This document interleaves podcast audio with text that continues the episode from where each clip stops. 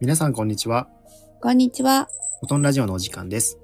このラジオは、左脳に憧れる右脳さんと、右脳に気づかなかった左脳くんが、これからの風の時代を生き抜くために必要なことについて一緒に考えたり、日々の気づきや学びをお伝えする、そんなラジオ番組です。今日のテーマは、日本語の〇〇〇の凄さについてお話ししたいと思います。気になる。お話しするのは私、佐野くんと、うのうさんです。お願いします。はい、よろしくお願いします。はい、今日で21回目なんですけれども、はいはいテーマはですね、日本語の〇〇〇の凄さと、はい。はい、そんなお話をちょっとしたいかなと思ってます。はい。はいもう私これ、あすごい楽しみにしてました。はい、これですね、まあ、ちょっとはいいろんなところの、まあ、僕 YouTube 見るのがかなり好きなんで、はい。はい、そういったところで、えー見つけたちょっとお話なんですけど、確かになぁと思って、はい、その3文字、何だと思いますかえー、え ー、3文字だけでしょ ?3 文字だけ。凄さ。すごいもうなんか出てくるのは、はい愛だから2文字でしょそうでしょだからこれ言っちゃうと、うんこの YouTube で紹介されてたのは、はいあ。なただったんですよ。あなた。あなた。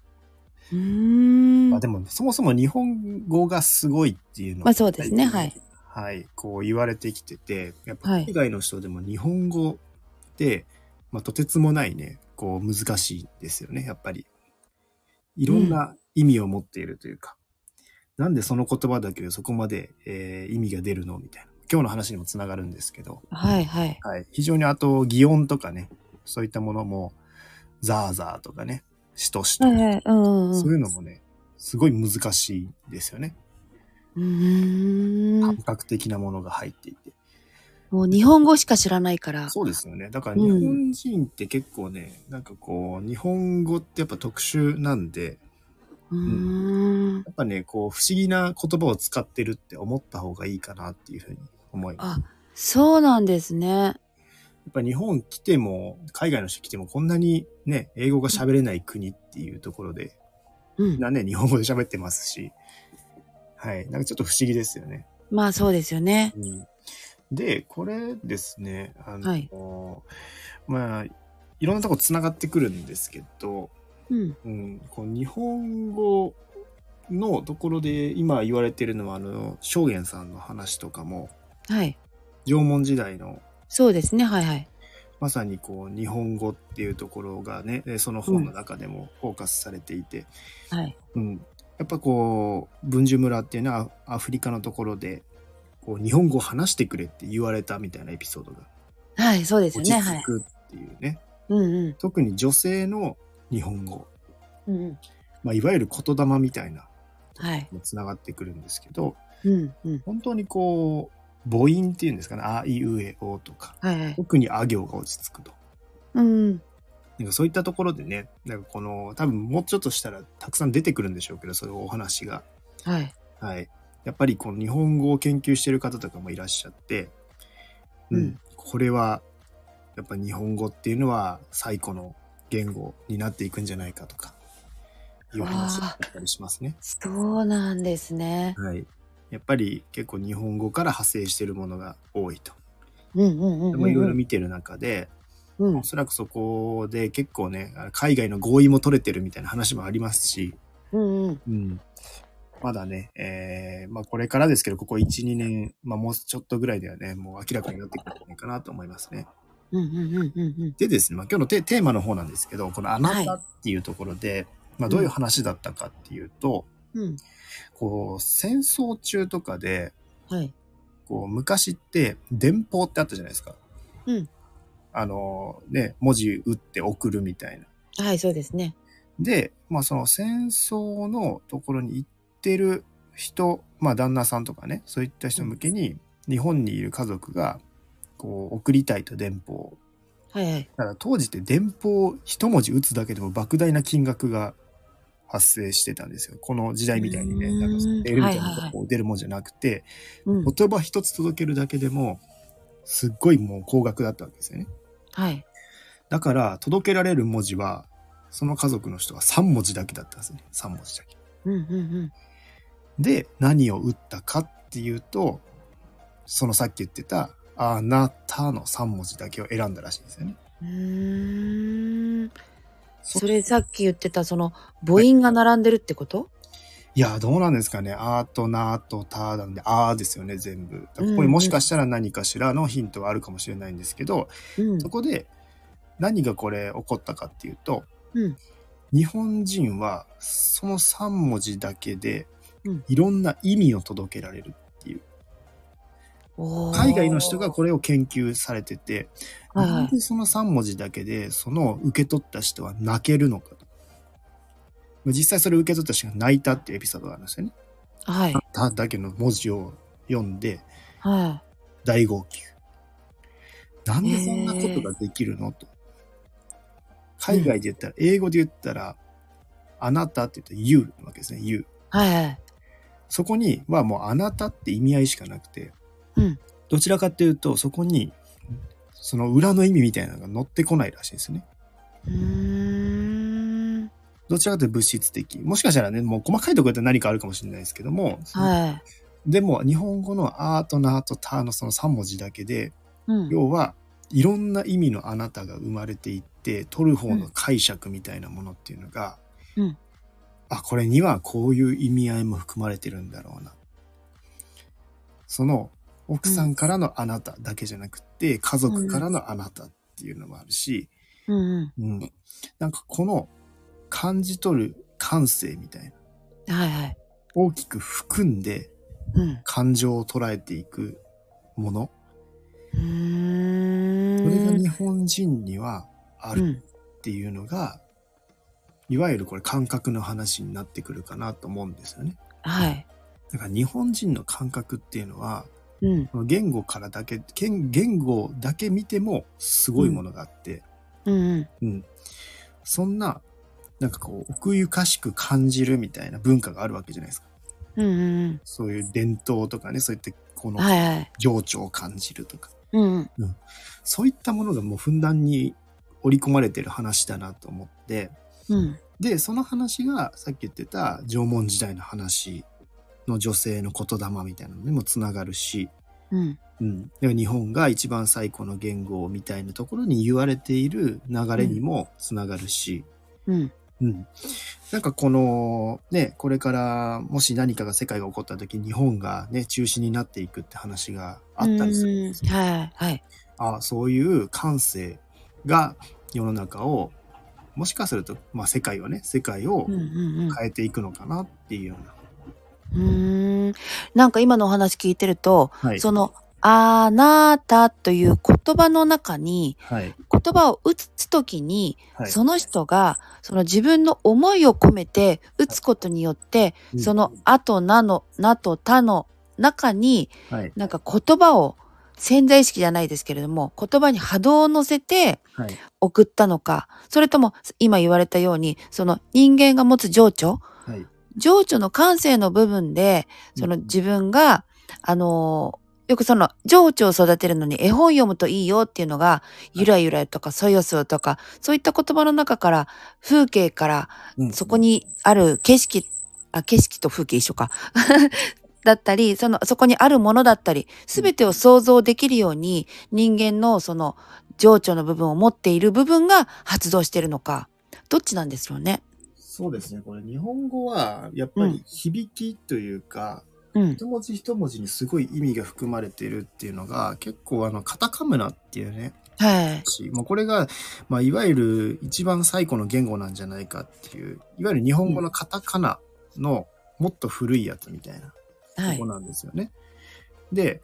まあ、実はその2文字ぐらいちょっと消去されてて、本は来いカタカナもあと2文字ぐらい増えるみたいな話があって、カタカムラっていうね、まさに研究されてる方とかがいるんですけど、はい。これがですね、めちゃくちゃ面白くて、うん。こう、あっていう、こうね、あの音の中にいろんなものが含まれてて、うん例えば、あっていう中には感じるものとか、あるとか、生命とか、あらゆるとか、現れる、始まりとか、明るいとか、うんうんあと女性のね、えーところとか、雨とか、甘いとか、うんいろんなこの「あま」とか「あわ」とかなんかそのねいろんな意味合いがブワーって含まれてるんですよね一文字に。うんうんうんうんうんだからそういう意味ではなんかすっごくこう一文字一文字の一言一言に意味があるっていううんうん。のはあるんじゃないかなって思うんですよね。うんうんうんうんうん。やっぱ言葉に乗せてるっていう部分もあると思うしその一言の「あ」っていううん言葉の中にうんとてつもないようなか感情みたいなうん。要は量子的なものが含まれているうんうん可能性があるんですよねこれ。うん。これめちゃくちゃ面白くて「な」は何だったっけなえっと「な」はねうん。えー7つなる繰り返すとか定着する分子、名前とかねなんか本当にここねいろんな意味があるんですようん。だからこの日本語のね母音的なものっていうのは舐めちゃいけないしうん。あとやっぱさっき言ってた「しとしと」とか「ザーザー」とか、うん。そういうああいう繰り返しの表現ですよねうん。非常になんかこう自然というかこう、うん日常の中で感じられる情緒みたいなものが音で表されているうん。だから一番海外の人からしても難しいのはそういったあの擬音ですよねやっぱりうん。その世の周りのものを全て音とかで表しちゃうっていう、うう。んん、その部分はですねこう日本人のもう昔から生まれてから当たり前に使ってますけどうん。日本語の凄さ、なないうん、そういうのって昔のその人昔の人たちは、はいその学びの中にそういうことがあったのか、はいそれとも元からそういう感性を持ってあの日本語と接してたのかどっちなんでしょうね。これは僕もいろんなところを見ますけどうんもともと人間自体はもう感性の化け物というかもう感性しかなかったぐらいのああはいはい。だっていうとこなんでうんそういう言葉を使っていけばうんそうなることは分かってるしうんむしろやっぱり人間の役割っていうのは周りのねそういった自然とかに感謝を伝えるとかうん役割だったって話ありますけど、うんうん、そこが結構近いのかなと思っててむむしろ今の方が、まあ、みんな忘れているような状態。はいはいその感覚がね今スピリチュアルとか言ったらスピリチュアルってどうなのみたいなうん感覚になってるわけじゃないですか。うんで昔はもうそれが当たり前で当然なんか雲をね操れたっていう話もあるしうんさまざまなやっぱり自然から恩恵を受けてた。うんで、ね、日本人は虫の音が聞こえる。日本人とポリネシア人。昔、日本人は海洋民族みたいな形で海を旅していたので、星を読んだりとかもしてたし、はいはいはい、そういった、まあ、自然との共存みたいなのをしていたって話があるんですよね。うんで、なんか昔の大昔の人間は口がなかったみたいな話もありますよね。えー、本当だから、初テめて聞レいたパシーみたいなもので会話してたみたいなところもあったりとかして、まあ、徐々にそこからね、まあ、かなり昔なんで、当然言葉が生まれてくるわけなんですけど、うんうんまあ、初期の言葉にはそういういろんなものが乗っかっている、えうんー、やっぱ日本語から派生していってるのが強いんじゃないかっていうのが、まあ、いろいろ僕も調べていく中で言われていることなんで、うんうん、あこれは非常に面白いなと思ってて、うんうん、非常に今当たり前に使ってるこの日本語的なものですけどうんそこにやっぱり思いを乗せていくとかっていうのは日本語は得意なんじゃないかな。おーすごいです。まあね、ここ自体は、まあ、そういうものかどうかはわからないですけど、そう言い始めてる人がたくさんいるし、うん実際、まあ、それを、えーやっぱり日本が結構初期だよねっていうところで、歴史を調べてる人の中でもなってきてるうんらしいんですよね。うんうんうんだからもうちょっとそこをね、皆さんもね、情報を取っていくと、ああ、そうなってるんだと、そうなってきてるんだというのがわかるかなっていうふうに思います。YouTube とかね、はいたくさんありますし、はい。日本語最古の言語とかで調べたら、多分それをね、説明してくれてるのとかたくさん出てくるかなと思います。なんかこのおあのお話をきっかけに日本語にもっと興味を持ってくださる方が増えるといいですね。そうですね。まあ、うんこの日本語本当にこう、不思議なものと言われてますね。このはい。はい、なので、まあ、これを使ってある意味日本に生まれてきた僕たちって何なんだろうなとうんうんまあ、役割があるとか言われてますね。今の時代の役割が、えー日本人にはある。この日本語っていうのも大切にしないといけないみたいな話もあったりします。はい。はい。なので、まあ、ぜひね、そのあたりもね、皆さんの中で、ぜひいろんな学びをね、していただいて、はい。はい。おそらく僕がこういろいろ調べた中では、あ日本語が結構最高の学、えー言語として世界に出ていく日が近いんじゃないかなっていうよううなん感じはしてます。はい。はい。他に何かありますでしょうか大丈夫ですか大丈夫です。はい。まあ、今日はですね、日本語の〇〇〇の凄さというテーマでお送りしました。特はにいあなたっていうね、えーところでエピソードがあったりするので、やっぱりね、そこから伝わる情緒的なものっていうのはすごい大きいんじゃないかなと思います。はい。はい。この内容がですね、皆さんの気づきとなっていれば嬉しいです。えー詳細欄にですね、この番組のフォローですとか、インスタグラム、えー、えー、おのののインスタグラムとか、あとですね、この内容が面白かったら、えー友達とかにもシェアいただけると嬉しいなと思っております。はい。以上、フォトンラジオでした。ままたねたねー。